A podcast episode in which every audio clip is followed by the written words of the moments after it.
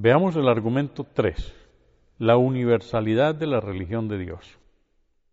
Dado que las consecuencias de seguir una falsa religión son tan graves, la verdadera religión de Dios debe de haber sido universalmente comprensible y accesible en el pasado y deberá continuar siéndolo en el futuro en todas las partes del mundo. En otras palabras, la verdadera religión de Dios no puede ser confinada a ningún pueblo, lugar o período de tiempo. Tampoco es lógico que una religión tal imponga condiciones que no tengan nada que ver con la relación del hombre con Dios, tales como el bautismo, la creencia en un hombre como Salvador o en un intermediario. En el principio central del Islam y en su definición descansan las raíces de la universalidad del Islam. Cuando el hombre llega a comprender que Dios es uno y distinto de su creación y se somete a Dios, se convierte en musulmán en cuerpo y alma y es un candidato a la entrada en el paraíso.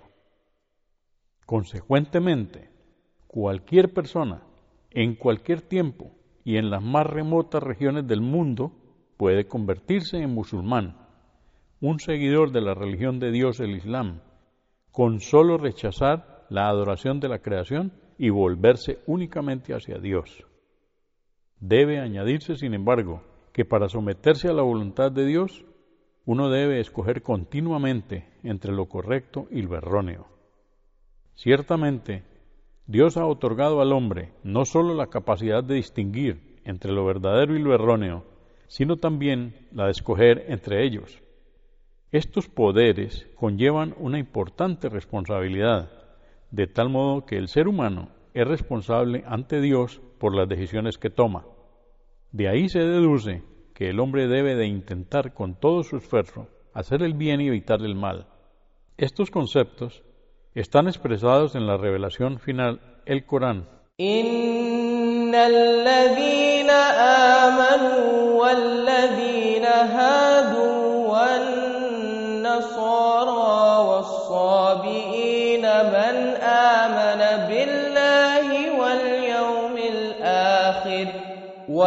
واليوم الآخر وعمل صالحا فلهم أجرهم عند ربهم ولا خوف عليهم فلهم أجرهم عند ربهم ولا خوف عليهم ولا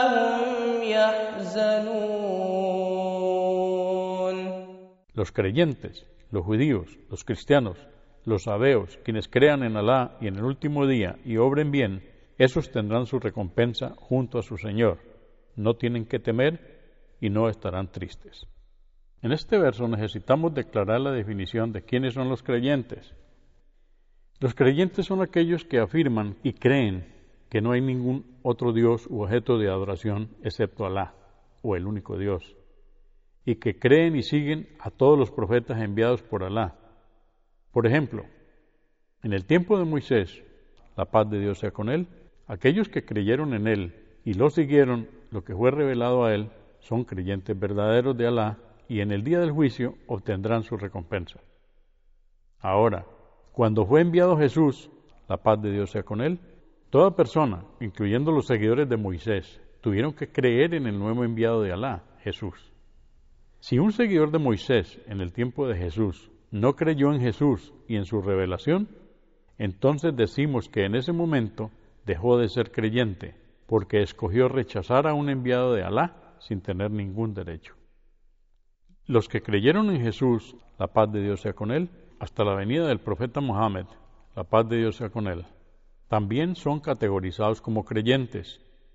Después de la venida del profeta Mohammed, la paz de Dios sea con él, siendo el sello final del mismo mensaje de todos los profetas, es decir, el Islam. Creer en él y su revelación, el Corán, es ahora mandatorio para que una persona se pueda definir creyente. Los seguidores de Jesús, la paz de Dios sea con él, que creen en el profeta Mohammed, la paz de Dios sea con él, y en lo que a él fue revelado, el Corán, son creyentes hoy en día y tomarán el beneficio de lo que Alá nos menciona en este verso, estar entre aquellos que tomarán su recompensa del paraíso. La persona no acepta el mensaje final después de que le haya sido claramente explicado, estará en grave peligro.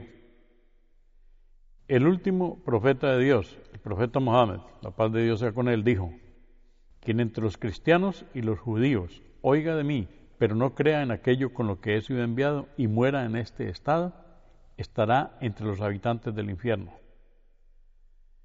Reconocer a Dios.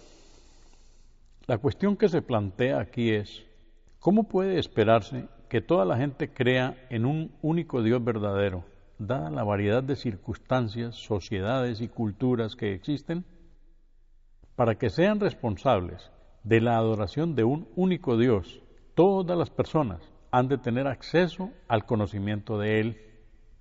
La revelación final, el Corán, enseña que todos los seres humanos tienen el reconocimiento del único Dios verdadero impreso en sus almas, como parte de la verdadera naturaleza con la que han sido creados. Alá explica que cuando trajo a la existencia a los hijos de Adán, les hizo atestiguar